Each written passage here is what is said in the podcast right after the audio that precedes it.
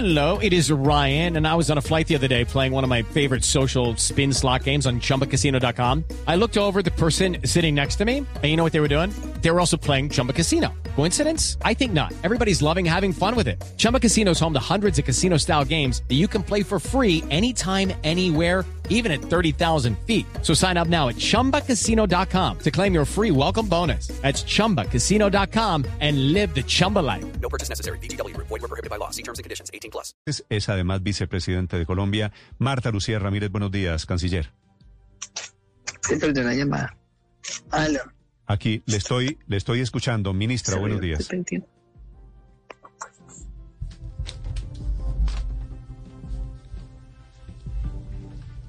Ministra, tengo entendido que está a bordo de un tren en los Estados Unidos. Canciller, ¿usted me escucha? Acá en un tren, estamos llegando a Washington, que tenemos ahora una serie de reuniones, eh, también sobre todo este tema económico, con los empresarios que nos están acompañando. Vamos acá en el tren. Vale. Ministra, quería preguntarle, ¿el gobierno colombiano considera obligatoria el, el acatamiento de estas recomendaciones tan controvertidas que hace la CIDH? ¿Va a acatar el gobierno colombiano esas recomendaciones?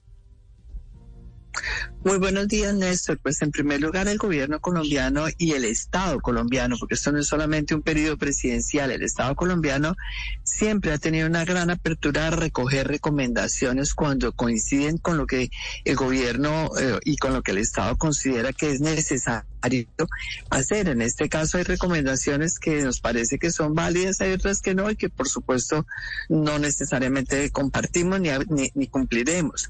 Lo importante es entender que acá se trata de recomendaciones y cuando son recomendaciones no tienen un carácter obligatorio. Las visitas que hace la Comisión Interamericana de Derechos Humanos pueden ser unas llamadas visitas sin loco que tienen eh, realmente un carácter mucho más vinculante para el Estado colombiano cuando se dan casos graves y urgentes de violación de los derechos humanos, cuando se dan investigaciones en estricto sentido por parte de la comisión. En este caso no se abrió una investigación, en este caso se hizo una visita de trabajo y la visita de trabajo da lugar a recomendaciones que no tienen ese poder eh, vinculante. Y por esa razón digo, pues como siempre, lo que de verdad le da un valor agregado al Estado se tome, lo que no, pues no. Acá hay cosas que no compartimos y, y el Estado colombiano acá es, tiene un trabajo permanente de fortalecimiento institucional para tener un país en donde se respete, se garantice, se promueva permanentemente los derechos humanos. Muy bien, canciller, para hablar de lo que comparte el gobierno colombiano y de lo que no comparte. Entre otras cosas, crea o, sugiere esta comisión, anuncia la instalación de un mecanismo de seguimiento en materia de derechos humanos. ¿Qué va a hacer el gobierno colombiano con esa recomendación? ¿Qué significa seguimiento? Ese es un mecanismo de seguimiento que van a hacer ellos allá internamente en la comisión en Washington. Eso no significa de ninguna manera que van a instalar en Colombia una oficina ni que van a tener allá un mecanismo que esté operando de manera permanente en Colombia. Y ese tipo de, de decisiones de ellos en lo que tenga que ver con su eh, con su sede y sus oficinas en Washington pues nos parece bien pero nosotros consideramos que Colombia tiene ya suficientes instituciones que hacen parte del sistema de Naciones Unidas, que hacen parte del sistema americano, pero sobre todo tenemos instituciones propias que están permanentemente velando por el respeto a los derechos humanos. Es que, Néstor, estos mecanismos y sobre todo esta intervención externa se requiere sobre todo cuando las instituciones propias no están funcionando. Acá hay un principio de subsidiariedad, es decir, cuando internamente no se vigila, no se investiga, no se promueve, entonces se necesita que operen las instituciones internacionales. Pero ese no es el caso de Colombia. La visita de ellos se comprobó y ellos lo reconocen en su informe que hay unas instituciones que están operando, que están investigando, que tienen protocolos especiales de investigación. Este trabajo que hizo la Fiscalía con el instructivo a todos sus fiscales e investigadores es muy completo, muy exigente, muy detallado, donde el propio debe investigar por la justicia ordinaria cualquier caso en donde presuntamente haya una violación de derechos humanos por parte de un miembro de la fuerza pública. Entonces sí, pero, acá pero, no vemos nosotros para nada que haya una ausencia, una ausencia de acción institucional propia y por lo tanto pues tampoco corresponde eh, que se que, que, pero es que ellos ni siquiera lo están diciendo Néstor. Estamos entrando en una hipótesis que ellos ni siquiera han dicho. Ellos van a hacer su mecanismo de seguimiento lo harán ellos pero, no es algo que se vaya a llevar a cabo en Colombia. La alcaldesa de Bogotá Claudia López en reacción a este informe de la CIDH dice punto 6 la alcaldía mayor de Bogotá ofrece a la CIDH la hospitalidad y requerimientos que sean necesarios para que instale en nuestra ciudad el mecanismo especial de seguimiento en materia de derechos humanos. Entonces queda, por un lado, el gobierno colombiano diciéndole, no, el seguimiento lo hacen desde Washington y Bogotá diciéndoles, vengan aquí y hacen el seguimiento que propone la CIDH, lo hacen en el lugar, lo hacen en la ciudad.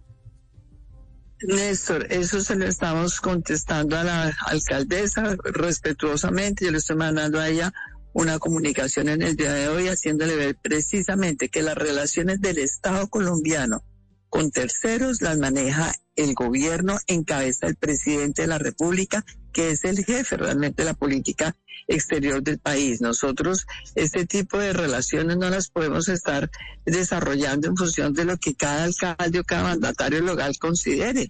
Este mecanismo de Naciones Unidas, como el de la Organización de Estados Americanos, son mecanismos que se manejan a través del Estado, del presidente, de la Cancillería y que por supuesto en este caso concreto, donde no se está planteando la, la existencia de un mecanismo en Colombia, pues más le corresponde a un alcalde ofrecer que se establezca ese mecanismo en Colombia. Es que, insisto, nosotros tenemos más de 20 agencias de Naciones Unidas, tenemos una participación permanente de Colombia en todo el sistema interamericano. Colombia es un país con instituciones. Colombia no necesita esa tutoría ni, ni tampoco pues estamos realmente en, en condiciones de un Estado que requiera que sean terceros los que nos hagan cumplir las normas cuando esto lo estamos haciendo nosotros permanentemente. Aquí las facultades que tienen este tipo de organismos son también limitadas, están regladas. Y le repito, por ejemplo, nosotros en el tema de Naciones Unidas tenemos más de 100 funcionarios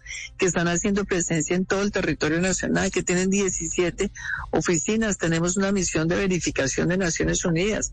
No es que Colombia realmente no necesita una tutoría y tenemos todo el día, todos los días. Ese trabajo está fortaleciendo nuestra propia institucionalidad y los colombianos tenemos que saber que tenemos institucionalidad que hay fiscalía, que hay procuraduría, que han aplicado sanciones, que están vigilando permanentemente y que seguirán aplicando la ley de la manera más estricta a cualquiera que viole los derechos humanos. Y una cosa importante, Néstor, es que en este tipo de, de informes realmente se presume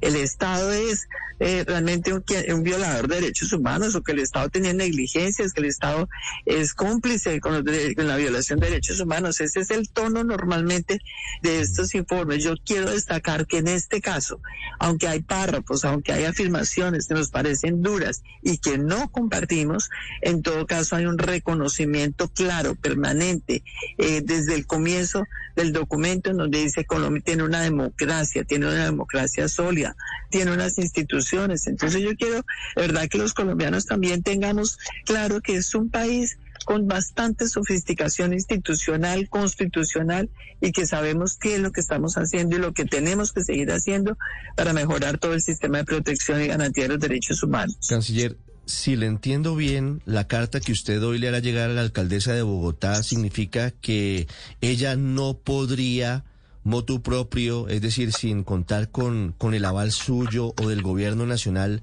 hacer seguimientos o implementaciones de, del documento, de la, recomendación del informe de la Comisión Interamericana de Derechos Humanos? perdón, la alcaldesa eh, canciller está anunciando cambios inclusive dentro de la policía siguiendo estas recomendaciones de la CIDH. ¿Eso, eso implica que, que no lo podrá hacer?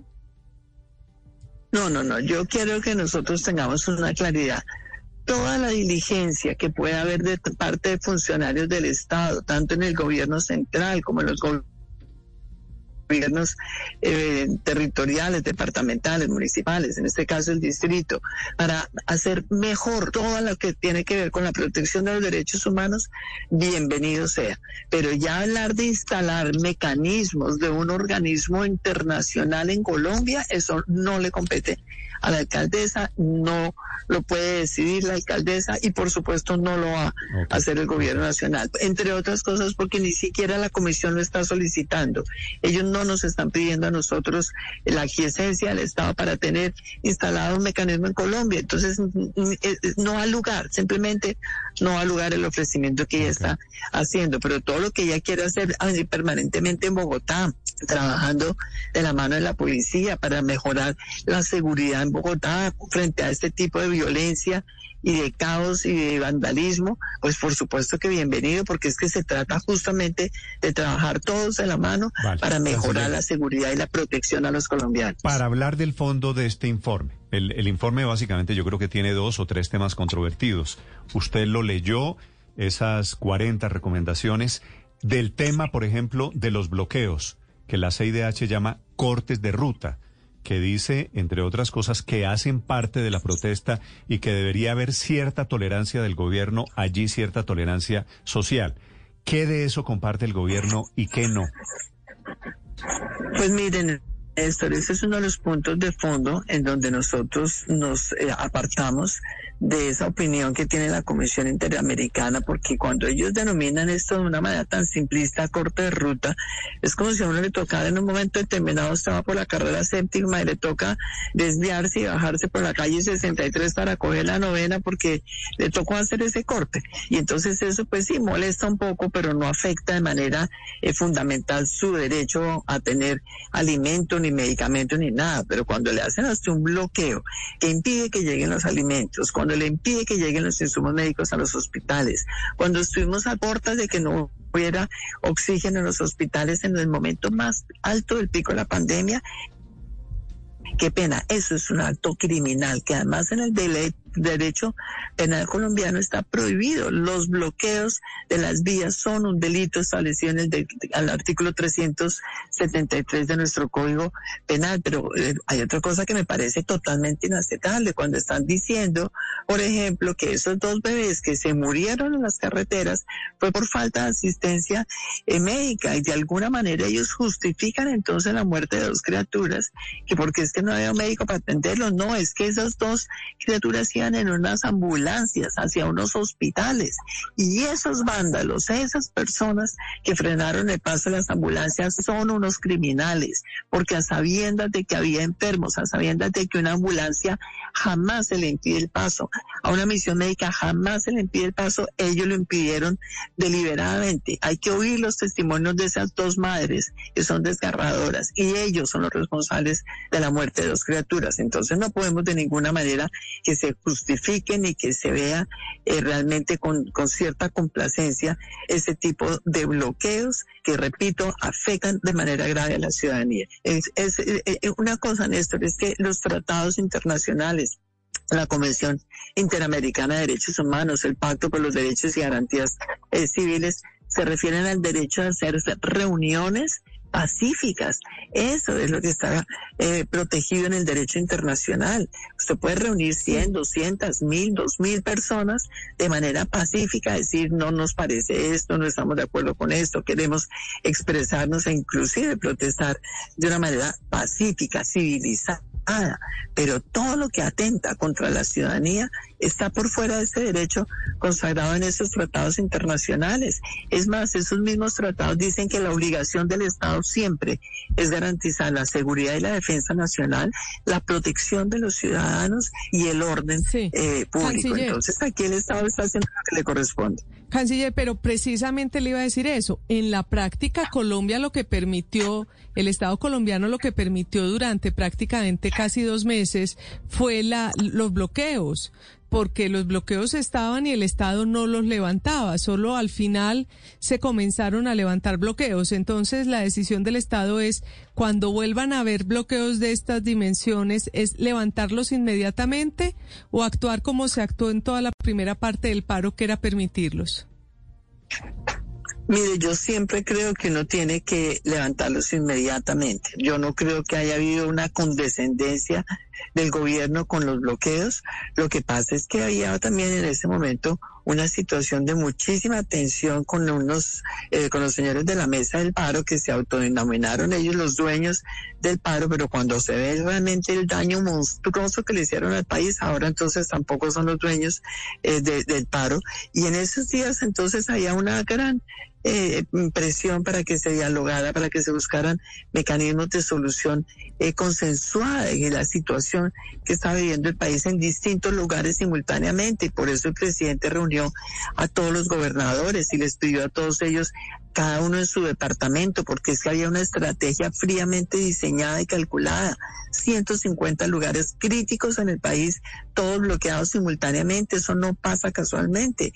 Y por por eso el presidente quiso que los gobernadores ayudaran en este proceso de buscar realmente sensatez. En vista de que se fue prolongando, pues obviamente lo que corresponde es aplicar la autoridad y aplicar el orden. Y yo creo que eso hay que hacerlo siempre. Y creo que acá en el futuro nosotros eh, ya hemos quedado notificados de que acá en Colombia hay una gente a la que no le importa el país y hay unos políticos que hacen la política destruyendo porque quieren sobre tierra arrasada construir ellos realmente sus aspiraciones y nosotros tenemos que saber que esto no le puede volver a pasar a Colombia como lo que hemos sufrido durante estos últimos dos meses y medio. Canciller, sobre este tema de los bloqueos, le leo el párrafo que me parece más importante. A mí me parece un poquito ambiguo porque esto puede interpretarse de diferentes maneras, pero dice sobre los bloqueos la CIDH lo siguiente, comillas, abstenerse de prohibir de manera generalizada y a priori los cortes de ruta como modalidades de protesta. Esto quiere decir en su concepto, canciller, permitir bloqueos hasta qué punto. ¿Cómo interpreta el gobierno esta frase, esta decisión o esta recomendación de la CIDH? Eh, yo realmente creo que acá, pues, independientemente de la de desde el término que utilizan casi como si fuera una instrucción, pues es la opinión de ellos. Pero el gobierno colombiano, repito, eh, también tiene que ceñirse a su propia legislación interna. El Código Penal colombiano, en el artículo 373, dice que, es, que esos bloqueos son un delito, están definidos, están tipificados como un eh, delito, de tal manera que nosotros aplicamos las normas internas. Ese eh, artículo 353 del Código Penal además fue revisado por la Corte Constitucional y lo encontró conforme con la Declaración Universal de Derechos Humanos y con todos los instrumentos internacionales, de tal manera que por ningún motivo el gobierno ni el Estado tiene por qué abstenerse de impedir esos bloqueos. Esos bloqueos, insisto, no son un desvío simple en el tráfico, no son una cosa intrascendente, son bloqueos que han hecho un daño enorme a la economía, a las instituciones, a los ciudadanos y que además le costaron la vida a dos bebés en las carreteras colombianas. Eso es un acto criminal. Mm. Canciller, usted no solo es la canciller, sino que usted fue ministra de Defensa y conoce bien el funcionamiento de las fuerzas militares. ¿Usted está de acuerdo con trasladar la policía al Ministerio del Interior, sacarla de los cuarteles militares? Por ningún motivo, Néstor, precisamente porque los conozco, porque sé que tienen una doctrina que es puramente civilista, es una doctrina en donde todos los policías de Colombia, dentro de esa multifuncionalidad que tiene la policía, porque recuerde, tenemos policía que es la que protege el medio ambiente, la que protege la niñez y la juventud, la que protege la ciudadanía en las calles, la policía que también está en el tema del narcotráfico, que también tiene, obviamente, la policía antidisturbios, son especialidades muy distintas en entre sí, pero todas con un elemento transversal, su carácter civilista y obviamente también ese gran eh, énfasis siempre en el respeto a los derechos humanos. No olviden esto que como ministra de Defensa fui la primera persona que montó la Escuela de Derechos Humanos dentro del Ejército de Colombia y la Policía Nacional ha tenido una doctrina que nada eh, tiene que ver con esa doctrina militar que nos están ahora queriendo utilizar como argumento para descalificar ni a la policía ni el hecho de que esté dentro del Ministerio de la defensa, pero es la defensa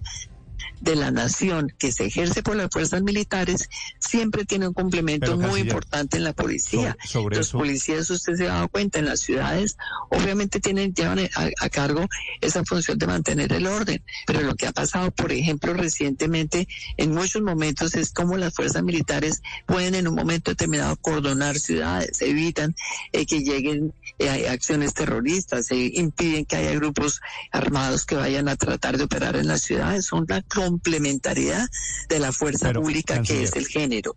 El Ministerio de Defensa tiene perfectamente clara la naturaleza distinta de fuerzas militares y de policía y por demás el propio presidente de la República ha instruido que se va a crear un tercer viceministerio encargado exclusivamente de la seguridad ciudadana y ese tercer viceministerio pues sin duda va a reafirmar cada vez más toda esta institucionalidad civilista de la Policía Nacional, siempre respetuosa de los derechos humanos. Canciller, dice la CIDH que hubo uso desproporcionado de la fuerza, que hubo desproporción y letalidad, son las palabras que utiliza la CIDH. Por otro lado, también vimos excesos de la fuerza pública. La policía utilizó cuando no tocaba go- gomas o gases lacrimógenos que causaron efectos en muchos de los manifestantes. No hay ¿Qué parte de verdad reconoce el gobierno colombiano en ese tema de violación de derechos humanos al informe de la CIDH? Pues Néstor, eh, lo más importante acá es insistir en que cualquier caso de violación de los derechos humanos debe ser sancionado. No puede haber tolerancia frente a la violación de los derechos humanos por parte de ningún agente del Estado colombiano.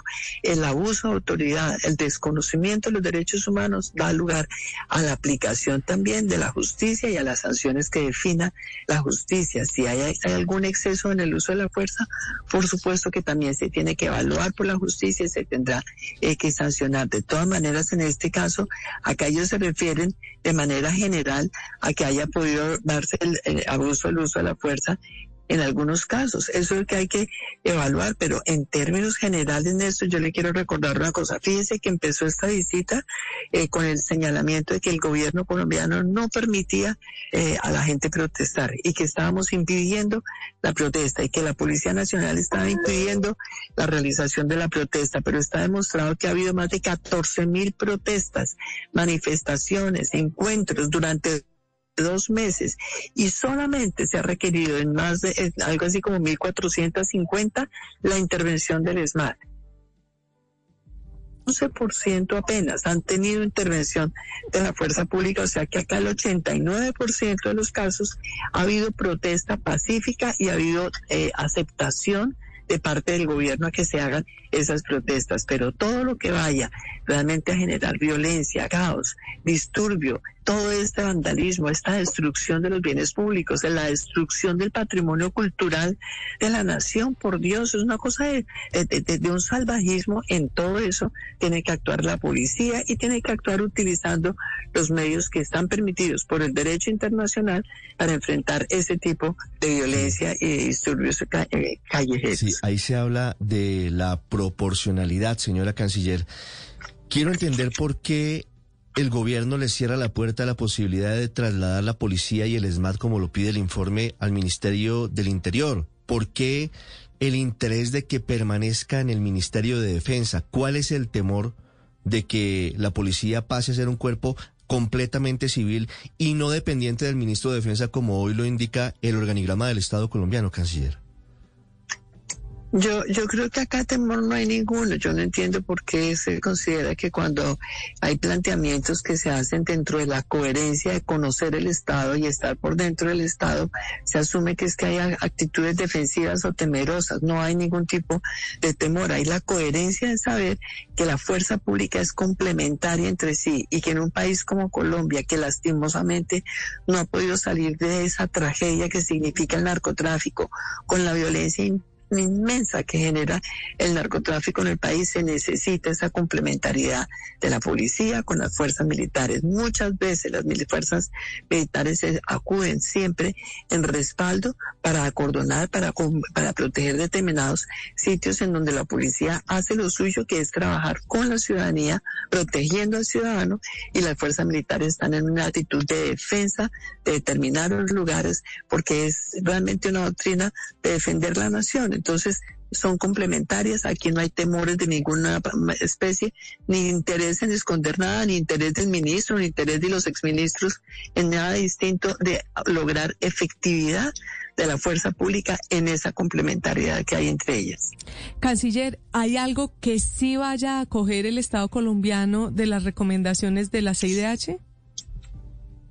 Claro, hay muchas coincidencias que tenemos, lo dicho ya, el hecho de querer investigar y sancionar cualquier caso de responsabilidad o delito de violación a los derechos humanos cometidos por cualquier agente del Estado en el marco de las protestas. Totalmente de acuerdo eh, con eso. También estamos de acuerdo en que hay que sacar adelante esa ley estatutaria que regule las limitaciones al derecho a la manifestación en Colombia. Eso lo está sugiriendo la CIDH. Ellos mismos están notando la necesidad. Canciller. Hay que haya una ley Va, va en un tren llegando a Washington. Disculpas por la interrupción de, esta señal.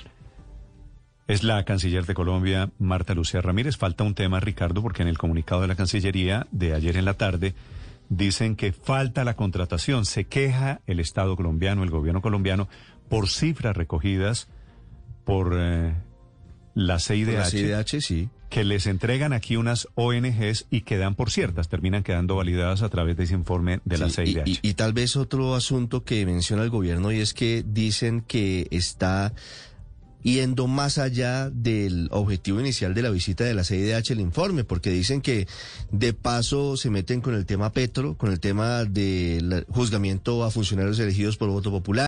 With lucky landslots, you can get lucky just about anywhere. Dearly beloved, we are gathered here today to. Has anyone seen the bride and groom? Sorry, sorry, we're here. We were getting lucky in the limo and we lost track of time. No, Lucky Land Casino, with cash prizes that add up quicker than a guest registry. In that case, I pronounce you lucky. Play for free at LuckyLandSlots.com. Daily bonuses are waiting. No purchase necessary. Void where prohibited by law. 18 plus. Terms and conditions apply. See website for details.